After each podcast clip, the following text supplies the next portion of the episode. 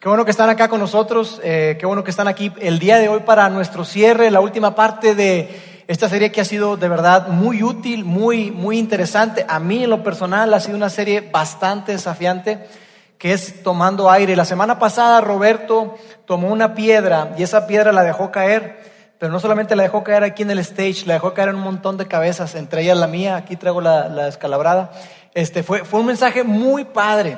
Y si tú estás acá por primera vez, déjame darte las gracias primero por estar acá con nosotros. Gracias por separar parte de tu domingo y, haber eh, aceptado la invitación de quien te haya dicho, hey, acompáñame a la iglesia, qué bueno que estás con nosotros y quiero pedirte algo. Si tú por alguna razón es la primera vez que estás con nosotros o los domingos anteriores no has estado y no has escuchado la serie completa, yo te voy a recomendar que lo puedas hacer. Y hay dos maneras muy sencillas en las que lo podemos hacer. Una es a través de nuestro canal de podcast Tú te metes ahí al podcast y buscas Vida In y ahí están todos los mensajes de esta serie que estamos viendo y de las demás series que hemos estado abordando y de verdad va a ser súper útil para tu vida. Y la segunda manera en que lo puedes hacer es a través de, de comprar un CD aquí afuera. Están bastante baratos para que incluso tú los puedas regalar y lo puedas compartir con las demás personas. ¿Está bien? Entonces, para hacer un, un, pequeño resumen así muy rápido, durante esta serie hemos estado hablando acerca de un concepto que tiene que ver con tomar aire. Y cuando decimos tomar aire, ¿qué significa tomar aire? Bueno, vamos a colocar aquí en pantalla una frase que lo define de la siguiente manera. Tomar aire es el espacio que hay entre tu ritmo actual y tu límite máximo.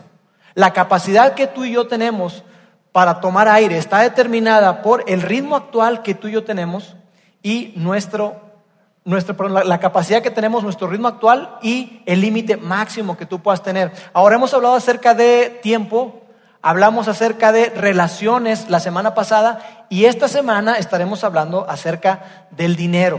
Entonces, este concepto, esta idea de tomar aire está decidido o definido en cuanto a ese margen, ese espacio que yo tengo en cuanto a mi ritmo actual, es decir, qué tanto meto yo en mi agenda, qué tan comprometido estoy con mi tiempo, qué tan rápido y qué tanto gasto mi dinero y qué tan estresadas están mis relaciones.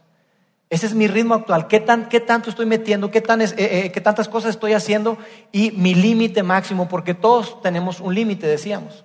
Entonces, cuando hablábamos acerca de este concepto, de esta idea de tomar aire, decíamos que, que está bien, puede estar bien, que tu closet se vea así, como este que está acá, Muchas personas lo ven y dicen, pues yo no sé qué le ven de malo, está, está, está bien. Y ok, cada quien es diferente y puede ser que este closet a ti no te moleste para nada. Hay gente que le sacan así, se le paran los pelos, pero dices tú, no, pues está bien. Pero decíamos que cuando se trata de nuestra vida, entonces no está bien. No está bien que tu vida y la mía se van de esta manera, desordenada, donde ya no le cabe nada más. Decíamos que nuestra vida es mejor cuando tú y yo tenemos espacio para tomar aire, cuando está así como este closet, que está de una manera muy diferente. Pero si somos honestos, cuando estamos hablando de, de nuestras relaciones, cuando estamos hablando de nuestro tiempo y de nuestras finanzas, por algún motivo, por alguna razón, tú y yo metemos más y más y más. Entonces empezamos a seguir metiendo cosas en nuestra vida, en nuestra agenda. Eh, estamos comprometiendo nuestro tiempo, estamos comprometiendo cosas que hacemos con nuestros hijos, comprometemos compromisos, comprometemos eh, eh, actividades especiales de nuestros hijos. Y sin, sin darnos cuenta, nuestra vida luce así. Llega un momento donde ese ritmo que tú y yo llevamos no es sostenible no funciona y tarde o temprano se va a colapsar. Tus finanzas se van a colapsar, tus relaciones se van a colapsar y vas a sufrir. Entonces hoy vamos a estar hablando acerca de por qué es importante tomar aire en el área de las finanzas, cuando tiene que ver con el dinero. Ahora, hace unas semanas hablábamos acerca de, del tiempo y colocábamos una frase en pantalla que, quiero que, que recordemos, es la siguiente. Dice, nuestro tiempo es limitado y por lo tanto debemos limitar lo que hacemos con nuestro tiempo. El tiempo tuyo y el mío es limitado, nadie está aquí para siempre, tenemos solamente 24 horas y tenemos que ser muy sabios, tenemos que ser muy sabios con lo que hacemos con nuestro tiempo. Ahora, cuando hablamos del dinero, sucede algo bastante similar, pero hay una diferencia, porque aquí estamos diciendo que tenemos que limitar lo que hacemos con nuestro tiempo, pero cuando se trata del dinero, tú y yo la diferencia está en que tú y yo no tenemos que limitar lo que hacemos con nuestro dinero. ¿Sabes por qué? Porque tú y yo podemos endeudarnos. Porque a diferencia de, del tiempo, donde con el tiempo tú y yo no podemos pedir prestado tiempo. Tú y yo no podemos llegar y decir, oye, me das este, dame dos horas, ¿no? Regálame tres horas por acá, ¿sí? ¿Cuánto cuesta? No podemos. Nadie puede comprar tiempo, nadie puede pedir prestado tiempo, pero tú y yo sí podemos pedir prestado dinero. Y por eso muchas veces nuestras finanzas se ven así, donde ya no disfrutas, donde cada vez la presión es mayor, mayor y mayor. Y si tú tienes hijos, tú sabes perfectamente a qué me refiero, porque los hijos crecen, no se quedan chiquitos. Y cada vez comen más y más y más y hasta te sorprende, oye, ¿cuánto come? Y no solamente come más, sino que también, oye, este, la, la escuela cada vez es más cara, la colegiatura, los libros, las actividades, los proyectos, todo es, es más caro. Entonces la presión aumenta y llega un momento en el que tú y yo no estamos disfrutando. No estamos disfrutando. Ahora, si tú no eres un seguidor de Jesús, si tú no crees en Dios, está bien. Y esto pudiera ser opcional para ti, lo que vamos a hablar puede ser opcional para ti, pero déjame decirte que aunque tú no creas, tú te puedes beneficiar de lo que vamos a ver el día de hoy. No tienes que creer para beneficiarte. Y yo espero que tú, si dices tú, mira, no, yo no creo todo eso, pues yo nada más vine a escuchar, está bien. Date la oportunidad. Y yo te aseguro que si tú aplicas esto que vamos a estar viendo, tu vida puede ser transformada. Por otro lado, si tú sí eres un seguidor de Jesús, entonces esto que estamos hablando no es opcional para ti. No es opcional para ti, ¿por qué? Porque hay una relación, hay una conexión directa entre nuestra capacidad para seguir a Jesús, nuestra habilidad para ser seguidores de Jesús y el que tú y yo podamos tener la disposición para poner nuestras finanzas en orden. Hay una relación directa, hay una conexión muy, pero muy interesante. Por eso es que es importante que tú y yo aprendamos a tomar aire, porque esa es la manera en que Dios quiere que tú y yo vivamos. Porque como hemos dicho, la vida tomando aire es muchísimo mejor, es muchísimo mejor. Puedes vivir de una manera mucho más libre, mucho más relajada. Y por eso es que este tema es tan, pero tan importante para nosotros. Porque cuando hablamos de esto, fíjate, no tiene que ver, no, no tiene nada que ver con que tú des dinero, eso no es lo que se está buscando. Se está buscando que tú tengas la capacidad de tener libertad. ¿Sí? Entonces, por eso es tan importante este tema para nosotros. Ahora, déjame decirte algo que, probablemente nadie más te está diciendo. Y que cuando lo escuches, cuando te lo diga, vas a decir, oye, sí es cierto, pero la verdad es que no me haya detenido a pensar sobre eso. Y es este pensamiento. Estándar de vida es diferente a calidad de vida. Pero la cultura nos está diciendo lo contrario. Todo el tiempo te está diciendo lo contrario. Todo el tiempo tú y yo se nos dice que si elevamos nuestro estándar de vida, si tú elevas tu estándar de vida, entonces tu calidad de vida estará alta también. Porque pensamos que estándar de vida y calidad de vida es una y la misma cosa. Entonces te dice, ¿sabes qué? Tú tienes que buscar tener eh, eh, un mejor carro, tú tienes que buscar tener una mejor casa, un mejor empleo, tú tienes que buscar tener más, más, más, mejor, más, mejor, unas mejores vacaciones, estar en el mejor colegio, más, la piñata en el mejor lugar. Eso es lo que se nos dice. Pero amigos, eso es totalmente falso. Totalmente falso. Muchos de ustedes hoy si lo piensan, tienen el estándar de vida más alto que jamás han tenido y sin embargo no son felices. Sin embargo no están disfrutando de la vida. ¿Por qué? Porque estándar de vida y calidad de vida son cosas muy, pero muy, pero muy diferentes. Y tu Padre Celestial y el mío, que nos ama tanto, que dio a Jesús, a lo más preciado que tenía, para morir por nosotros en la cruz y que tú y yo podamos tener vida eterna, ¿En qué crees que Él esté más interesado? ¿En tu estándar de vida o en tu calidad de vida? Permíteme decírtelo de esta manera, si tú eres casado, ¿qué prefieres tener?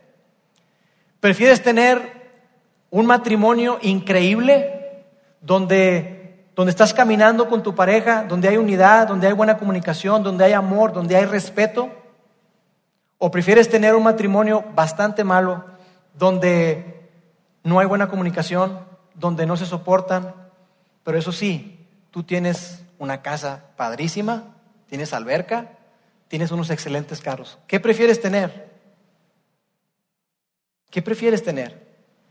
Y tú lo entiendes porque si tú eres casado y tú has estado viviendo esa situación, tú sabes cómo es esto. Tú sabes que llegas a tu casa y cuando tú llegas ahí, resulta que tu esposo, tu esposa, curiosamente busca algo que hacer porque no quiere estar en casa. Y entonces te dice, oye, se me olvidó que tenía un cafecito con mi amiga, o tenía una cena con fulanita, o sabes qué, ah, sabes olvidé algo en la oficina. Busca algo que hacer, porque no quiere estar ahí.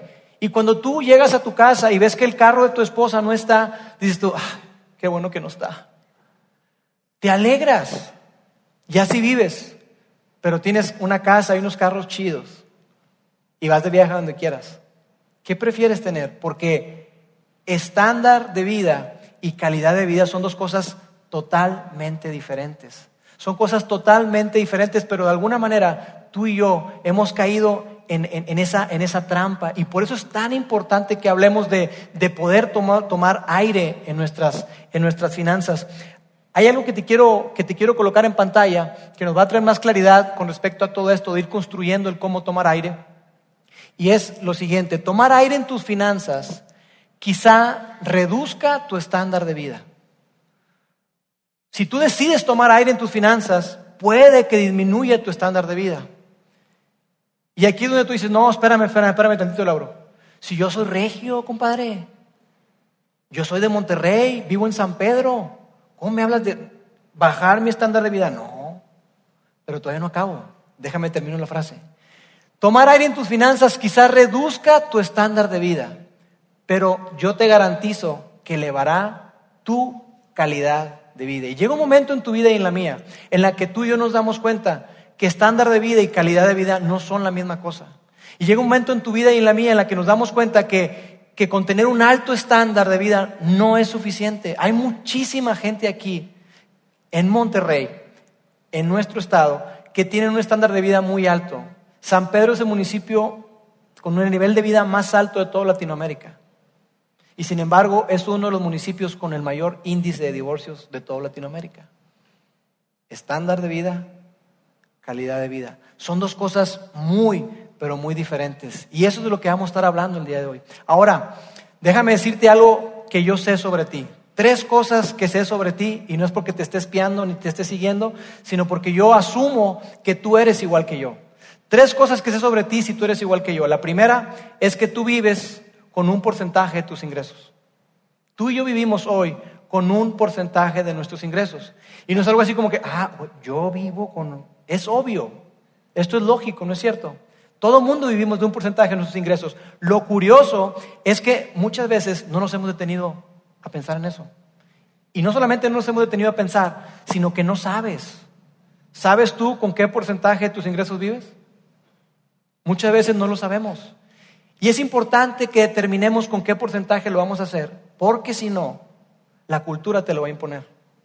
La comunidad donde tú vives te lo va a imponer.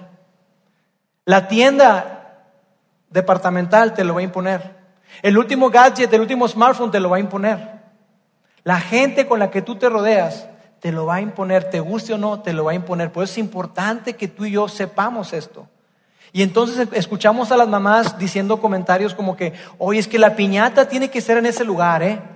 Oye, mi amor, pero ya viste lo que cuesta. Sí, sí, sí, pero todos en el salón le hicieron ahí, papi, ¿eh? Tiene que ser ahí. ¿Por qué? ¿Por qué? ¿Por qué pensamos de esa manera? Es importante que tú y yo sepamos esta información. La segunda cosa que sé de ti, si eres igual que yo, es que si tuvieras un poco más, estarías bien. Si tan solo tuviera un poquito más, no pido demasiado, tantito, tantito más. ¿Cuánto es suficiente? Nada más tantito más. Y vivimos así, ¿no es cierto? ¿Cuántas veces hemos pensado esto?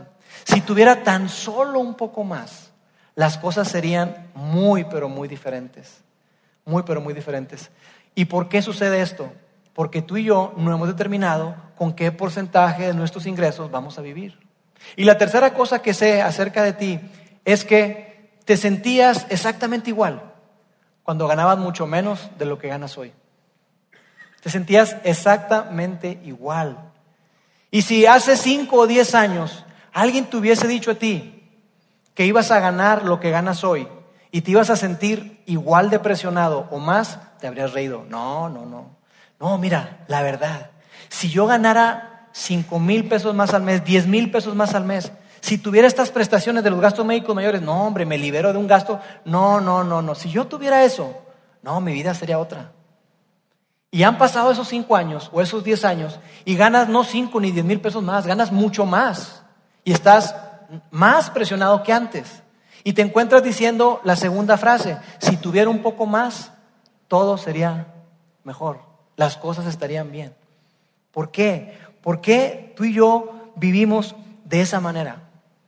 Sabes que esto nunca va a cambiar, no importa cuánto ganes, jamás va a cambiar, a menos que tú y yo estemos dispuestos a hacer cambios en nuestra vida.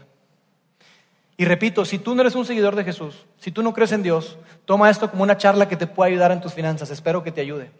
Pero si tú y yo somos seguidores de Jesús, ya sea que tú digas, mira, yo sigo a Jesús porque, no, hombre, me encantan sus enseñanzas. Jesús fue un muy buen hombre y tuvo muy buenas enseñanzas. Si tú lo sigues de esa manera, bien. Pero si tú, como yo, tú crees que realmente Jesús es el Hijo de Dios y que Jesús murió por tus pecados y que Jesús tiene un plan maravilloso para tu vida y que vive en ti, esto no es opcional, porque entonces tú y yo no podremos vivir la vida que Jesús quiere que tú y yo vivamos. Jesús no será todo lo que Él puede y todo lo que Él quiere ser para ti, para mí. Y es cuando realmente tú y yo podemos disfrutar de la vida. De otra manera, estamos como que a medias. Ahora, si tú como yo eres bastante eh, eh, visual, yo soy muy visual. A mí me gusta mucho anotar cuando estoy platicando, cuando estoy planeando o algo. Yo no puedo estar planeando y pensando, yo necesito anotar. Entonces me pongo a dibujar en mi iPad o lo que sea. Entonces, si tú eres como yo, déjame enseñarte a través de una gráfica todo esto que te estoy diciendo. ¿Está bien? Tenemos aquí dos ejes. En el vertical tenemos el dinero. En el horizontal, el tiempo. ¿Sí? Dinero y tiempo. Hasta ahí todos claros. ¿Qué es lo que sucede? que con el paso del tiempo nuestros ingresos se ven más o menos así. Ahora dices tú, oye, no, hombre, qué empinada está esa. No, no, se la bañaron. Bueno, no tienen que ser este, 10 mil, 20 mil incrementos grandes, pueden ser pequeños incrementos, pero tú y yo esperamos que al final de la jornada, conforme vayamos avanzando en nuestra vida laboral, nuestra vida profesional, que nuestros ingresos vayan en aumento, ¿no es cierto? Ahora sí, yo sé que aquí hay baches, que hay este, momentos en donde se caen los ingresos, este, puede haber una, una pérdida de empleo, qué sé yo, o quizá muchos de ustedes eh, eh, eh, se, se, encuentran en que el ingreso de repente está como las líneas esas, los monitores cuando, cuando se muere alguien, da y está así, planito, planito, planito. Pero como sea, en un mundo ideal, digamos que, que vamos viendo que conforme va pasando el tiempo en nuestra vida, nuestros ingresos van aumentando, ¿cierto? Ahora, si nosotros somos buenos administradores, y manejamos nuestras finanzas como está acá ordenado, de una manera disciplinada, nuestros ingresos y gastos se ven más o menos así. Ahí están los ingresos y los gastos. Hay una brecha, hay una brecha grande entre uno y otro. A esa brecha le podemos llamar tomar aire o margen. Tienes espacio. ¿Y sabes qué ocurre cuando, cuando tienes espacio para tomar aire? Tú puedes disfrutar. Tú puedes ver y decir, oye, mira cuánto gastamos. Sí, pero mira cuánto entró y mira cuánto tenemos acumulado. ¡Wow! Entonces tú puedes pensar en unas mejores vacaciones. Tú puedes pensar entonces en, involucrarte en ese proyecto de ayudar a gente necesitada, de ayudar a tus familiares, de ayudar a tus amigos, a quien tú quieras. Lo puedes hacer. Involucrarte en proyectos que son muy trascendentes. ¿Por qué? Porque tú tienes espacio para tomar aire. Cuando no lo tienes, puedes tener el anhelo. Puedes tener el deseo, pero simplemente no puedes hacerlo. Por eso es importante que tú y yo tomemos aire en nuestras finanzas. Por eso es determinante. Ahora, este es el mundo hacia donde debemos de apuntar, este es el mundo ideal. ¿Cómo es como tú y yo vivimos? Tú y yo vivimos de la siguiente manera. Así. Si gano 20 mil, me los gasto. Si gano 40 mil, chido, me gasto el doble. Si gano 60 mil, pues imagínate todo lo que puedo hacer con 60 mil. Y si gano 80 mil o más, mira, viajes, esto, el otro. Hace tiempo hablaba con un amigo que, que está eh, eh, comprando su casa y estaba batallando con eso y todo. Y, este, y me decía, ¿sabes qué, Lauro? Estoy pensando, esto que estoy viviendo tan presionado es un problema de rico, me decía él, porque estaba comprando una casa muy grande. Y yo pensaba, decía, oye, sí, pero muchas veces en nuestra vida tenemos problemas porque no somos disciplinados y porque vivimos así, de esa manera. Todo lo que entra sale, todo lo que entra sale. Cuando tú y yo vivimos de esa manera es muy complicado. Es muy complicado. Y fíjate, déjame decirte algo, quizá los que ganan entre 20 y 50 o 60 mil pesos, quizá no me van a creer lo que les voy a decir. Pero las personas que ganan 100 mil pesos mensuales o más, están igualmente presionados que tú, si no más. ¿Por qué? Porque en un mundo donde la gente gasta lo que ingresa, no importa cuánto gane, no importa cuánto gane, esa gente siempre va a estar presionada. Y cuando tú vives así, presionado, presionado, presionado, presionado, entonces te empiezas a asfixiar y ya no disfrutas la vida. Y tienes un montón de cosas. Y si tú eres, este, llega un momento que dices, oye, ¿por qué compré ese carro? ¿Por qué compré ese carro? Me debía haber comprado un carro más pequeño, uno más compacto. No, pero ya ando en mi Mercedes. ¿Qué necesidad tengo de tener un Mercedes o un Audi o lo que tú quieras? ¿Qué necesidad tenía yo de eso? Me hubiera comprado mejor el Nissan, más barato, rendidor y económico. Lo que sea. Pero dices tú, ¿por qué? Vives de esa manera y, de repente tienes cosas que ya no usas. Tienes zapatos que ya no te pones. Y si eres como esas mujeres, entran al closet lleno de ropa y dicen, Dios mío, no tengo que ponerme nada. ¿Cómo? Y hay miles de personas, hay millones de personas en nuestro país que te dicen, hey, no lo quieres, dámelo. Dámelo, mira mi ropita cómo está toda rota. Yo me la pongo hasta que se gaste. Porque vivimos de esa manera. Vivimos al límite, siempre estamos al límite, al límite. Y amigos, cuando vivimos al límite, estamos en un muy grave riesgo. Por eso es que Dios quiere que tú y yo vivamos con margen, que vivamos con espacio para tomar aire. Ahora, hay otras personas que no solamente no viven así, sino que viven de otra manera. Mira cómo viven. Así. Gastan más de lo que les entra. Gastan mucho más de lo que entra. Y tú, ¿cómo pueden vivir así? Claro que pueden vivir así. Hay algo que se llama crédito. Tú y yo tenemos un plástico que se llama tarjeta de crédito. Tú puedes vivir así. Y estás viviendo siempre por encima de tus ingresos. Pero en este, en este, en este lugar no es, un, no es un lugar nada bueno para estar. Porque entonces la presión aumenta muchísimo. La presión aumenta muchísimo. Ahora déjame decirte, regresando a la otra gráfica, cuando nosotros vivimos de esta manera, donde nuestros ingresos son igual a nuestros gastos, ¿sabes qué ocurre? Que tú y yo nos convertimos en esclavos. Somos esclavos. Somos esclavos de Visa, somos esclavos de Mastercard, somos esclavos de Liverpool, somos esclavos de Palacio de Hierro, somos esclavos, esclavos, esclavos, esclavos. Porque vivimos para pagar. Vivimos para pagar la hipoteca de la casa, vivimos para pagar la tarjeta de crédito, vivimos para pagar, para pagar, para pagar. Y no hay margen para nada. Y si tú lo piensas bien, fíjate, cuando hacemos esto, que vivimos de esta manera, lo que hacemos es que estamos gastando y estamos gastando y estamos gastando, pero lo que estás haciendo, no te estás comprando zapatos, no te estás comprando un carro, tú estás comprando tu esclavitud. Eso, eso es lo que tú y yo estamos haciendo y no es la manera correcta de vivir. Cuando tú y yo somos esclavos, no disfrutamos de la vida. Cuando tú y yo somos esclavos, la vida nos pasa por encima y empezamos a tener problemas matrimoniales, problemas con nuestros hijos y empezamos a estar asfixiados, donde tú y yo ya no disfrutamos, ya no disfrutamos absolutamente nada de eso. Y entonces llega un momento donde tú te preguntas, oye, ¿cómo fue que llegué hasta acá? Empieza a tener conversaciones internas, ¿no es cierto? Y empiezas a decir, no, no es que la verdad, ¿sabes qué? No, Lauro, es que, es que el dólar, el dólar, tú sabes, el dólar está. Mira cómo se ha depreciado el peso, ¿no? ¿Quién hubiera pensado eso? O sabes que no, es que el gobierno de Peña Nieto, no, no, mal, mal. Yo tenía tantas expectativas. Yo saqué mi carro pensando que la economía iba a mejorar. Y empiezas a justificarte y echar culpas y culpas y culpas. Pero la verdad, la realidad es que si somos sinceros, tú y yo no hemos sido disciplinados. No hemos sido disciplinados para manejar nuestras finanzas, porque estándar de vida, tú lo construyes o puedes construir con deuda. Pero calidad de vida, la única manera que tú puedes construir y mejorar tu calidad de vida es con disciplina. Pero a ti y a mí no nos gusta la disciplina, no nos gusta. Para nada nos gusta la disciplina. Entonces es importante que tú y yo reconozcamos esto. Ahora, para Jesús esto era tan importante que Jesús fue de lo que más habló, ¿sabías eso? Los temas más recurrentes y de lo que más habló Jesús fue sobre el dinero. ¿Por qué? Porque Jesús andaba buscando dinero. No, porque Jesús quería dejar establecido de una vez por todas lo que es realmente importante, lo que es trascendente, y eso no es el dinero. El dinero es una herramienta, pero no debe ser tu amo, no puede ser, no puede ser el que gobierne toda tu vida.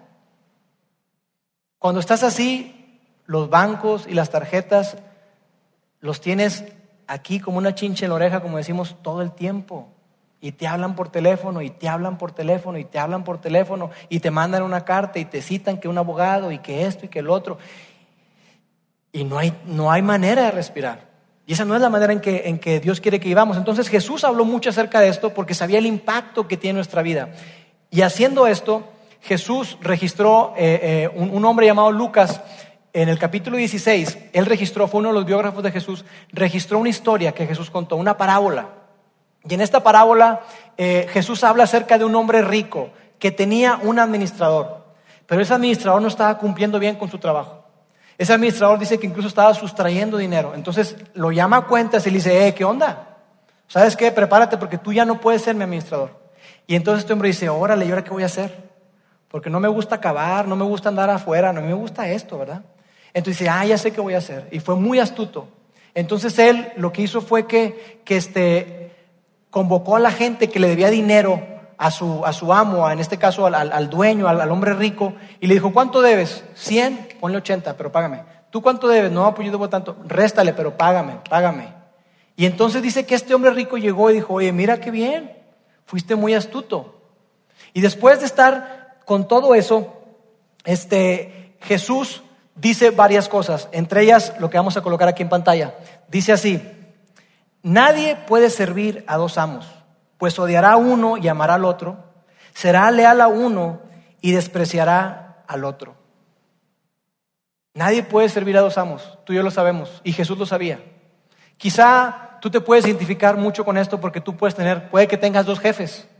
Tienes un jefe en tu oficina, pero tienes otro, otro jefe que está allá en, el corporativo o qué sé yo, y, de repente llega una voz de tu jefe y llega otra voz de, y dices, oye, espérame, pues ¿a quién le hago caso? Ya no sé ni qué hacer. Quizá tú creciste en un hogar donde tu papá decía una cosa y tu mamá otra, y tú estabas como que en medio, en el sándwich, ¿verdad? Pues ¿a quién le hago caso? O quizá tus papás se divorciaron y entonces tú creciste en un lugar donde ciertos días de la semana vivías con tus papás y ciertos días con tu papá y ciertos días con tu mamá. Y entonces tú estabas ahí. Cuando estamos en ese lugar donde escuchamos dos voces, donde hay dos personas que nos están diciendo qué hacer, hay una gran tensión. Hay una gran tensión.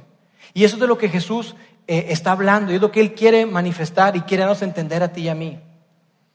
Que si tú reconoces que tus finanzas no están siendo manejadas de lo mejor. Cuando vives con tus ingresos igual que tus gastos, tú estás siendo esclavo del dinero.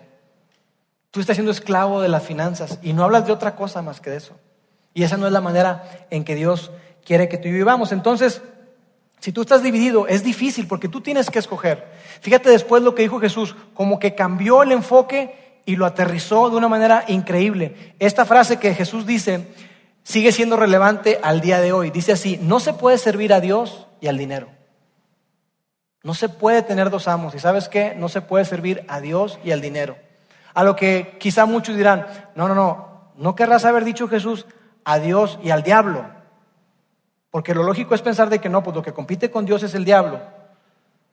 Pero lo que realmente compite por tu corazón y por el mío es la actitud que tengamos hacia el dinero raíz de todos los males es el amor al dinero. Es importante que tú y yo reconozcamos eso. Por eso fue que Jesús dijo eso, que, que, que hay una gran tensión en, que, en, en, todo esto, en que tú te puedes encontrar dividido. ¿Por qué? Porque, porque tus finanzas son los que dictan a dónde puedes ir o a dónde no puedes ir. Tus finanzas dictan a quién puedes ayudar y a quién no puedes ayudar. Tus finanzas te dicen, ¿sabes qué? Puedes cumplir con este o este o este sueño. Emocionalmente te encuentras mal, Estás preocupado todo el tiempo. Y estás dividido entre estas dos cosas. Por un lado, preocupado, arrastrado, emocionalmente drenado. Y por otro, escuchas a Dios que te dice que quiere que vivas una vida abundante, una vida donde tú puedas, puedas eh, eh, eh, ayudar a otros. Y entonces tú estás ahí y dices tú, ¿qué hago? Y tú quieres, y tú vienes aquí, y tú escuchas las canciones y las cantas, y te encanta que estés acá, y tu familia, y alguno que otro mensaje te gusta y lo compras, pero tú no puedes seguir a Jesús como Él quiere. Entiendes todo lo que Él te pide, pero tú realmente no puedes seguir a Jesús como Él quiere. Y entonces Jesús no es realmente tu Señor. Tú sigues sus enseñanzas parcialmente. Y Jesús quiere ser el Señor de toda, de toda nuestra vida.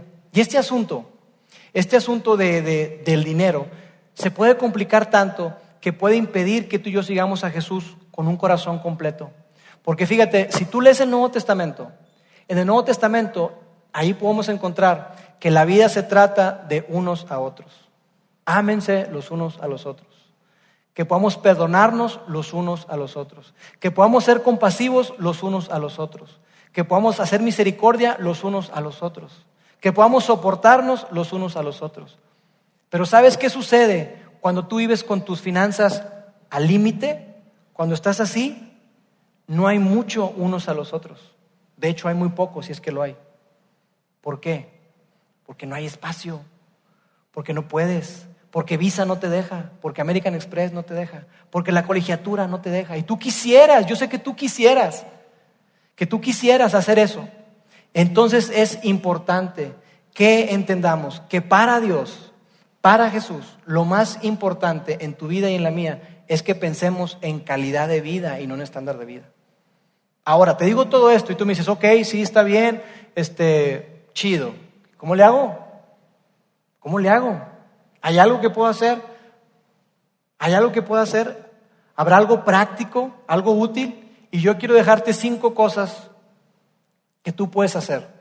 Cinco cosas que son sumamente sencillas. Y de hecho yo quiero decirte que ni soy financiero, ni tengo maestría en finanzas, ni nada. Pero cuando yo te diga esto, tú vas a decir incluso, oye, qué sencillo. Y yo no quiero ofender tu inteligencia. Yo no quiero pretender que sé más que tú para nada. Pero sí quiero que tú tomes un tiempo durante esta semana para que estas cinco cosas que te voy a poner, tú las puedas hacer. Porque si las haces pueden transformar tu vida, pueden transformar tus finanzas y pueden hacer que tú realmente tengas espacio para tomar aire. ¿Está bien? La primera es la más sencilla y es la más importante. Es la determinante. Si no haces esa, olvídate de las otras. ¿Sí? Entonces, la primera cosa que yo quiero que tú hagas esta semana es que decidas. ¿Puedes repetir conmigo? ¿Decide? Decide. Decide no vivir ni un día más de la manera que estás viviendo. Decide no vivir ni un día más con tus gastos iguales a tus ingresos. Decide no vivir un día más sin poder tener espacio para tomar aire. Decide, decídelo, es clave. ¿Sabes por qué la gente no hace ejercicio? No es porque hacer ejercicio sea complicado. No es porque agarrar una mancuerna y hacer esto no es complicado. Ir al gimnasio y agarrar una barra y hacer pecho no es complicado. Salir a caminar no es complicado. La gente no hace ejercicio porque no decide y no tiene la disciplina para seguirlo. El primer paso es que tú tienes que decidir. La segunda cosa que yo quiero que hagas es que establezcas una meta para crear margen. Establece una meta. ¿Con qué porcentaje, con qué porcentaje de tus ingresos vas a vivir? Ahí está esa gráfica, ahí están tus ingresos y aquí están tus gastos. Tú tienes que determinar, oye, ¿sabes qué? Si yo gano 10 mil pesos, yo voy a vivir con 8. Voy a vivir con ocho y medio, voy a vivir con nueve. Si gano 20, establece un porcentaje. Ponte una meta para tener ese colchón. No vivas con el 100%. Si ganas 40 mil pesos, no gastes 40 mil pesos. Establece una meta y ¿sabes qué? Yo voy a vivir con 30. Voy a vivir con 35. Establece una meta y sé disciplinado. Esa es la segunda cosa que yo quiero que hagas. La tercera cosa que quiero que hagas es que observes hacia dónde va tu dinero. Tú y yo tenemos que estar sabiendo a dónde se está yendo. Tú y yo tenemos que estar sabiendo a dónde se está yendo el dinero. Monitorea tu dinero. Por dos meses yo quiero que tú hagas eso. Y es tan sencillo como una hoja de Excel. ¿Cuántos de ustedes conocen el Excel? Levanten la mano. La gran mayoría. Los que no conozcan Excel, no se preocupen. Pueden agarrar una hoja y le ponen tres columnas. Ponen columnas ahí. Fecha, cantidad y descripción. Fecha, cantidad y descripción. Y yo lo que quiero que hagas ahí es que todos los días tú registres cada peso que gastas. Si vas al Oxxo a comprar un, un capuchino, regístralo. Si vas al Seven a comprar un litro de leche, regístralo. Si vas al HIV o a Soriana o a Costco, a donde sea, regístralo, regístralo, regístralo. Fíjate que fui a Saltillo y pasé por la, por la autopista de cuota y registra la cuota, registra la gasolina, registra todo. Por dos meses hazlo. Ahora si dices tú, oye, es que, no sé, es que está complicado. Decide primero, ten la disciplina para hacerlo. Y hay muchas aplicaciones hoy en día que te pueden ayudar, muchas. Te voy a presentar aquí una. iExpensive. Es una aplicación que tú puedes bajar para el iPhone, para Android, completamente gratis. Y esa, esa aplicación, por algunos que digan, no, pero es que yo no sé el inglés, está en español. La puedes poner en español. Y esa te va a hacer un récord de todos tus gastos. Y al final te va a decir, mira Lauro, gastaste esto en salidas al cine, esto en, en, ir a cenar con tu esposa, esto con los niños, esto en colegiatura, todo, te pone todo, absolutamente todo clasificado. ¿Por qué te digo que registres tus gastos? ¿Por qué te digo que registres tus gastos? Por lo siguiente, que es el siguiente, el siguiente punto. Reduce tus gastos. ¿Cómo puedes reducir tus gastos si no sabes en qué gastas? Tienes que observar hacia dónde va tu dinero para que entonces tú reduzcas tus gastos. Y mira, si tú haces eso por dos meses, te vas a sorprender. Vas a decir, oye, no puede ser tanto gasto en idas al cine y teatro. Y, en entretenimiento gasto tanto. Sí, gastas tanto. Oye, ¿tanto en Starbucks? Sí, gastas tanto en Starbucks. Entonces tú vas a tener oportunidad de decir, ah, ¿sabes qué? Yo puedo reducir esto, esto y esto. Vas a poder reducir tus gastos y entonces vas a poder llegar a la meta para poder crear margen. ¿Sí? Y por último, lo que quiero que hagas es que desarrolles un plan de pago de deuda. Desarrolla un plan para pagar tu deuda. Si tú tienes deudas a la tarjeta de crédito o lo que sea, desarrolla un plan. Oye, ¿dónde, ¿cómo le hago? Google, maestro. En Google hay un montón de planes, de estrategias muy sencillas que tú puedes observar para que puedas reducir eh, y pagar por completo tu deuda. Y mira, yo te digo todo esto porque Dios anhela, Dios desea con todo su corazón que tú tengas una relación íntima y personal con Él, que tú disfrutes de la vida, porque Jesús vino aquí a morir por ti por mí, por nuestros pecados, para que tuviéramos un lugar en la eternidad. Pero no solamente vino para eso. Vino para que tú y yo podamos disfrutar de la vida acá. Y no solamente disfrutar para nosotros, sino para poder ser luz en donde quiera que andemos. Para poder ayudar a otras personas. Para poder ser las manos y los pies de Jesús. Y si tú y yo no tenemos margen, si tú y yo no tenemos espacio para tomar aire, no será posible. Jesús quiere ser el Señor de tu vida toda, incluida tus finanzas. Y como hemos dicho aquí, lo repetimos, no queremos tu dinero. Dios no quiere tu dinero. ¿Qué le puedes dar a Dios? ¿Qué le puedo dar a Dios yo que Él no tenga? Él no necesita nada de nosotros. Pero cuando tú y yo damos, cuando tú y yo damos, cuando somos generosos y nos desprendemos, nuestro corazón cambia y nuestra vida es transformada. Y eso es lo que Dios quiere para ti y para mí. Por eso es tan importante que podamos tomar margen. Mira, yo sé lo que es estar en crisis. Yo sé lo que es batallar con las finanzas. Yo tuve un restaurante por espacio de 15 años y ese restaurante me dio, gracias a Dios, para construir mi casa y para vivir un ritmo de vida muy padre, donde entre semana yo me iba a McAllen, jugaba golf con mi papá y hasta él me decía, hijo, ¿no te parece padre, increíble que tú estás aquí, tú y yo estamos aquí jugando golf y tú estás ganando dinero allá? Oye, sí, qué padre, papá. Sin embargo, eso se acabó. Un día yo tuve que cerrar el negocio y la cosa empezó a temblar. ¿Por qué? Porque había un pequeño colchón, había un pequeño margen, pero eso se va acabando, eso se va acabando. Entonces es importante que tú y yo entendamos que en la medida que seamos cada vez más y más y más disciplinados, ese margen se va ampliando, ampliando, ampliando, ampliando. Nadie tiene la vida comprada ni nadie tiene las finanzas aseguradas. Por eso es importante que tú y yo estemos preparados, porque la vida cambia en una circunstancia, en un momento a otro. Dios anhela que tú vivas una vida abundante. Y esto es lo que hemos visto a lo largo de toda esta serie. En tus relaciones, con tu tiempo, con tus finanzas, haz de Dios lo más importante en tu vida. Y entonces podrás tomar aire y tu vida será mucho mejor. Déjame orar por ti. Dios, gracias porque tú eres bueno con nosotros y porque tú nos hablas de una manera sencilla y práctica a través de tu palabra que tú anhelas ser el Señor de nuestra vida. Tú anhelas que nuestra vida sea diferente, que nuestra vida sea una vida de abundancia, una vida donde podamos disfrutar. Y gracias porque tú has provisto de principios muy sencillos bajo los cuales podemos vivir. Yo te pido para que tú nos des sabiduría para saber qué hacer con todo lo que hemos escuchado a lo largo de esta serie y que nos des el valor para llevarlo a cabo. Te lo pedimos en el nombre de Jesús. Amén.